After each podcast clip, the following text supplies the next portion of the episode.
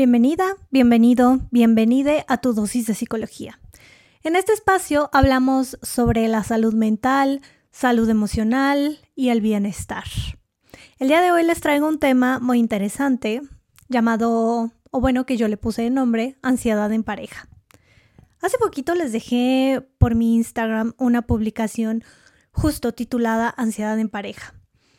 Algunos de los puntos que yo menciono en esta publicación es revisar constantemente si tu pareja está en línea, imaginar lo peor cuando quiere pasar una tarde a solas, experimentas frustración o enojo cuando no te responde rápido, necesitas confirmar constantemente que aún te quiere.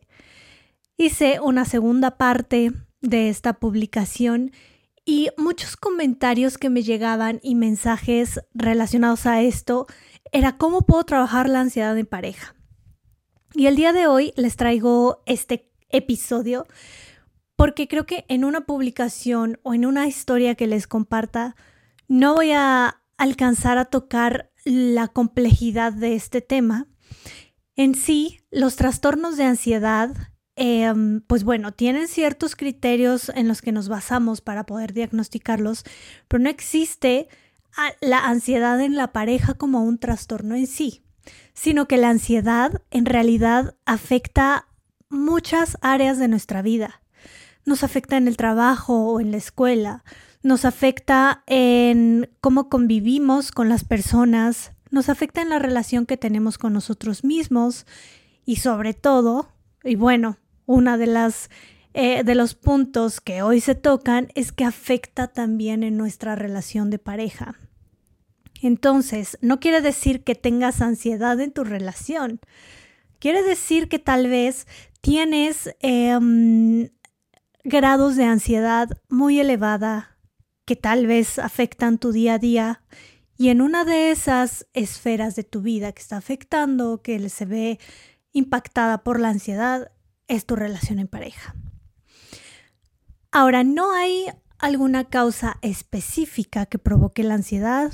Ahí tendrías que mm, indagar un poco en tu historia, indagar un poco en tus pensamientos. Los pensamientos son la forma más directa y mm, lo que más a la mano tenemos para comenzar a entender de dónde viene nuestra ansiedad, de dónde viene tanto miedo, recordando que la ansiedad se alimenta de esta emoción del miedo. Y el miedo, lo que, mm, digamos que de sus objetivos adaptativos en nuestra vida, es mantenernos a salvo. El miedo está intentando protegerte. Entonces, tal vez ahí podrías cuestionarte de qué estás intentando protegerte cuando esa ansiedad está saliendo y pues está saliendo en forma de estos pensamientos hacia tu pareja, hacia tu relación.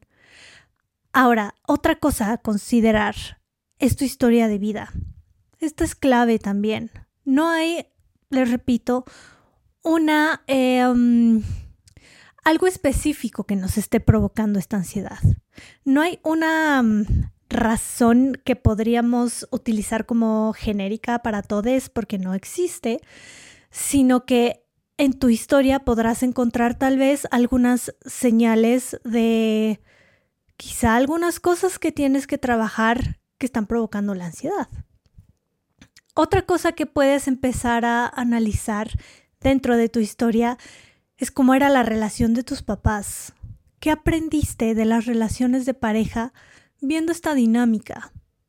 Tus papás peleaban constantemente, em, tus papás quizá no se respetaban el uno al otro, creciste con una mamá eh, soltera o papá soltero o se divorciaron em, cuando tú eras pequeña, cuando tú eras pequeño.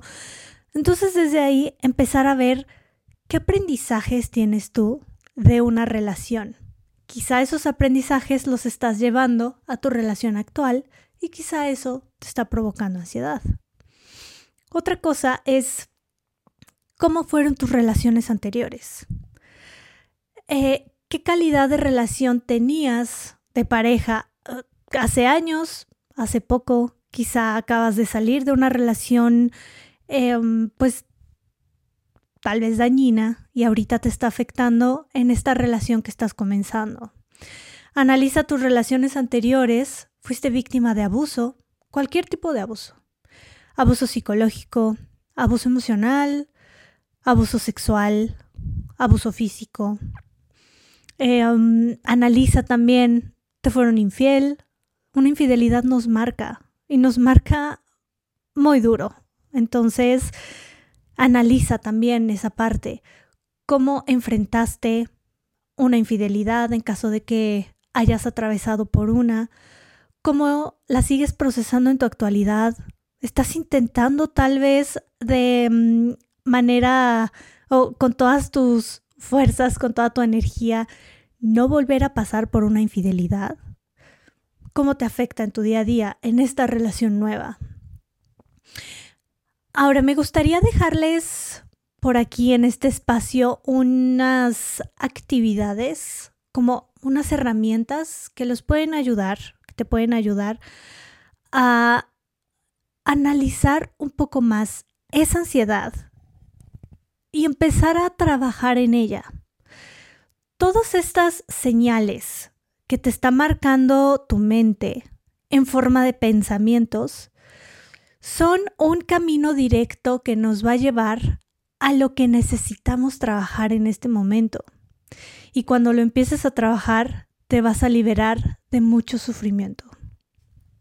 Entonces, este, en este episodio yo te voy a invitar analizar tus pensamientos. Y no solo analizarlos, enfrentarte a ellos con comprensión. Un pensamiento es algo inofensivo hasta que nos lo creemos, hasta que creemos que esa es la verdad absoluta. Si un pensamiento, cuando, no sé, le mandas un mensaje, un WhatsApp a tu pareja y no te contesta y ves que está en línea, entonces tal vez llega un pensamiento de ¿con quién estará hablando? ¿Estará hablando con alguien más? Ese alguien más es una persona con la que quizá está queriendo tener una relación o ya tiene una. Y no cuestionamos ese pensamiento. ¿Qué hacemos con eso? Nos lo creemos. Creemos que es 100% verdad lo que nos está diciendo la mente. Y es ahí cuando llega el sufrimiento, cuando llega la ansiedad. Y la ansiedad se puede ir a un extremo en cuestión de una historia imágenes tal vez en tu mente de cómo tu pareja está con otra persona y eso tal vez ni siquiera es verdad. Entonces, te voy a invitar a enfrentarte a tus pensamientos con comprensión. Vamos a entender de dónde viene ese miedo y qué es lo que tú tienes que trabajar para poder liberarte de eso. Hay unas preguntas clave que te van a ayudar y te las voy a compartir un poquito más adelante. Pero antes me gustaría seguir explicándote un poco que la mayoría de nosotros creemos lo que nuestros pensamientos nos dicen. Lo que tu pensamiento te dice que es tu realidad, a veces lo compras como sí, esto es verdad.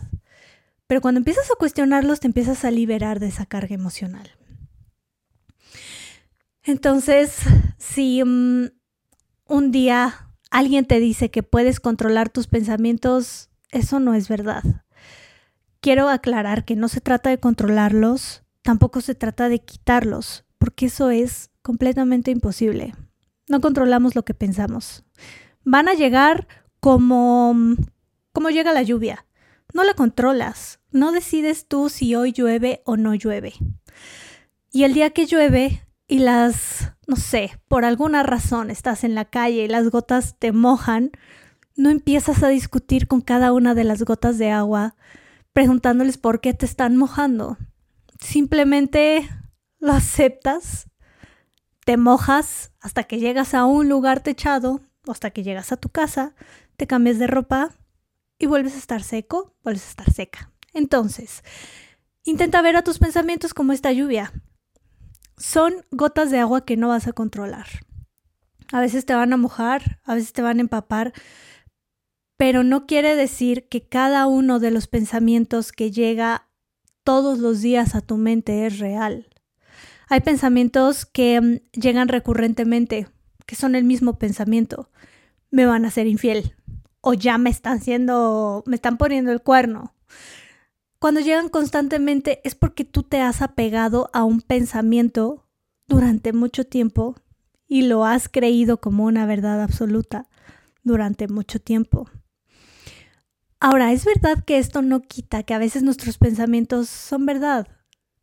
Que si piensas que te están siendo infiel y resulta que era verdad, ahí hay que analizar si estás repitiendo patrones de infidelidad dentro de tus relaciones o más bien em, hay algo que se llama profecía autocumplida. La profecía autocumplida es cuando vemos señales de que algo va a pasar y nos lo creemos. Por ejemplo, con esto, creo que mi pareja me va a ser infiel. Y quizá conociste a tu pareja siéndole infiel a su pareja y dejó a esa pareja por ti. Tal vez al principio digas, ay, me ama, soy el amor de su vida y por eso cambió a su pareja por mí. Lamento decirte que esto es una señal, una bandera roja que te dice, esta persona no se compromete con las relaciones. Esa es una señal. Entonces, si llega el miedo, me están poniendo el cuerno, me quiere ser infiel o me está haciendo infiel, y ya tienes estas señales que desde el pasado te dejaron ver que es probable, muy probable que esa persona no sea comprometida con sus relaciones, pues en el momento que te enteras que sí, en efecto, te pusieron el cuerno, llega la profecía autocumplida de ya lo sabía. Ya sabía que esto iba a pasar. Todos o todas o todes son iguales. Y ahí es cuando hay que analizar qué patrones estás repitiendo, qué banderas rojas dejaste pasar, decidiste ignorar en ese momento porque quizá pensaste que era la persona adecuada. Y no tiene nada de malo, pero mientras aceptes la realidad, también te vas a liberar de mucho sufrimiento. Entonces, regresando a las preguntas y al ejercicio que te voy a compartir, quizá te va a ayudar mucho, es cuando llega un pensamiento, cuando llega ese pensamiento de, um, no sé, si tu pareja quiere salir con sus amigos y tu pensamiento te dice, ah, está con alguien más o quiere ver a alguien más, cuestiónalo. Detente un momento para analizarlo y pregúntate, ¿ese pensamiento es verdad?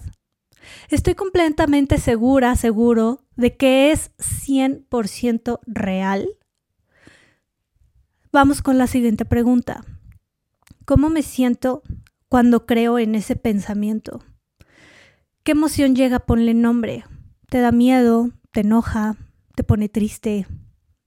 ¿Qué emoción está llegando en ese momento? Identifícala. Cuando estés en contacto con, tus emociones puedes eh, les empiezas a dar esa, mm, ese paso, les abres esa puerta para empezar a entenderlas. No están ahí como tus enemigas, las emociones están ahí para ayudarte. Entonces pregúntate, ¿cómo me siento cuando creo ese pensamiento? Cuando lo adopto como una realidad absoluta, ¿cómo se siente? La siguiente pregunta, pregunta 3. ¿Cómo reacciono cuando tengo ese pensamiento? Ponte a analizar tu conducta. ¿Qué haces? ¿Qué haces cuando llega el pensamiento, regresando a este ejemplo, de que tu pareja va a salir con alguien más y por eso no quiere que lo acompañes o la acompañes a la fiesta? ¿Cómo te sientes y cómo reaccionas con ese sentimiento? ¿Cómo reaccionas cuando tienes miedo? ¿Cómo reaccionas cuando sientes enojo? ¿Cómo reaccionas cuando sientes tristeza? ¿Cómo reaccionas con la otra persona? ¿Cómo reaccionas contigo mismo, contigo misma? Analizando esta pregunta, podemos pasar a la siguiente. La cuarta pregunta es, ¿cómo sería mi vida sin ese pensamiento? Ahora regresando a esta parte de no se trata de quitar los pensamientos, no se trata de pensar tu vida sin ese pensamiento para poder eliminarlo, porque no lo puedes eliminar, pero ya lo estás desmenuzando, ya lo estás analizando y eso ya está cambiando tu vida. Entonces, ¿cómo sería tu vida si no pensaras de esa manera? Quizá te sentirías con más paz, quizá la relación contigo sería distinta, porque tendrías seguridad en ti mismo, en ti misma. Y por último, pregúntate, ¿qué necesito? ¿Qué necesitas de tu pareja en ese momento? Que te ponga atención, que te incluya en sus planes, que te incluyan absolutamente 100% de todos sus planes. Tal vez ahí, si lo llevas hacia ti, volteando la necesidad y preguntándote qué necesito de mí, qué necesito darme a mí en este momento, podrás encontrar una respuesta más acertada al pensamiento inicial de que esa persona, tu pareja, ya no quiere estar contigo. Y entonces empiezas a observar lo que te hace falta trabajar. Y mientras des el primer paso para trabajar esto, te repito, te vas a liberar. Te vas a liberar de tu ansiedad, te vas a liberar de tus miedos, de mucho sufrimiento y vas a empezar a entender de dónde viene. Y entonces, cuando haces las paces con esa ansiedad y se convierte en tu amiga, porque la ansiedad te va a llevar a las necesidades que tienes que trabajar, ya no le tenemos miedo a sentirnos ansiosos o ansiosas. Te invito a realizar este ejercicio. Si es que te funciona, házmelo saber. Me puedes, me puedes seguir y darme tu respuesta en Anipavia Psicóloga en Instagram. Me puedes seguir de la misma manera, arroba Anipavia Psicóloga en Facebook. Tengo TikTok, me puedes seguir por ahí también. Compárteme si este ejercicio te ayudó o si te está ayudando de algo. Ahora, no es muy sencillo em, empezar a hacerlo, pero mientras más adoptes estas preguntas en tu día a día, y quizá no solo en tu relación, quizá en otros momentos de tu vida en donde tal vez no estás sintiendo ansiedad, pero te sientes muy triste o hay sentimientos de soledad muy marcados, muy profundos, hazte estas preguntas. Analiza el pensamiento. ¿Qué te está diciendo tu mente? ¿Qué te está em, diciendo esa emoción? ¿Hacia dónde te lleva? ¿Qué cosas tienes que... ¿De qué cosas tienes que hacerte cargo? Y cuando te empiezas a hacer cargo de lo tuyo, felicidades, bienvenido, bienvenida, bienvenide a un mundo sin tanto sufrimiento. A un mundo en donde quizá te sientes más seguro, más segura para enfrentar la vida, para enfrentar una ruptura, para enfrentar una infidelidad, que no estamos exentos de eso. Nadie. Pero cuando lo aceptamos como parte de la realidad, empezamos a idear herramientas para esto, nuevamente, para enfrentarlo. Y entonces te va a fortalecer. Te repito, platícame si te ayuda el ejercicio. Platícame por redes sociales. Me puedes escribir, mándame un mensaje. Y si no, intenta adoptar estas preguntas como parte de tu día a día y te prometo que vas a ver una gran diferencia. Muchas gracias por escuchar este capítulo. Espero les haya ayudado. Espero te haya servido de algo. Espero te haya dejado algo y espero haya cambiado un poco la mm, relación que tienes con tus propios pensamientos. No están ahí para hacerte daño, están ahí para guiarte a lo que necesitas trabajar. De nuevo, muchas gracias por estar en este episodio, por permitirme acompañarte un ratito de tu día. Tu tiempo es muy valioso para mí y mm, espero que mm, de nuevo te ayude esta información nos vemos en el siguiente capítulo. Bye.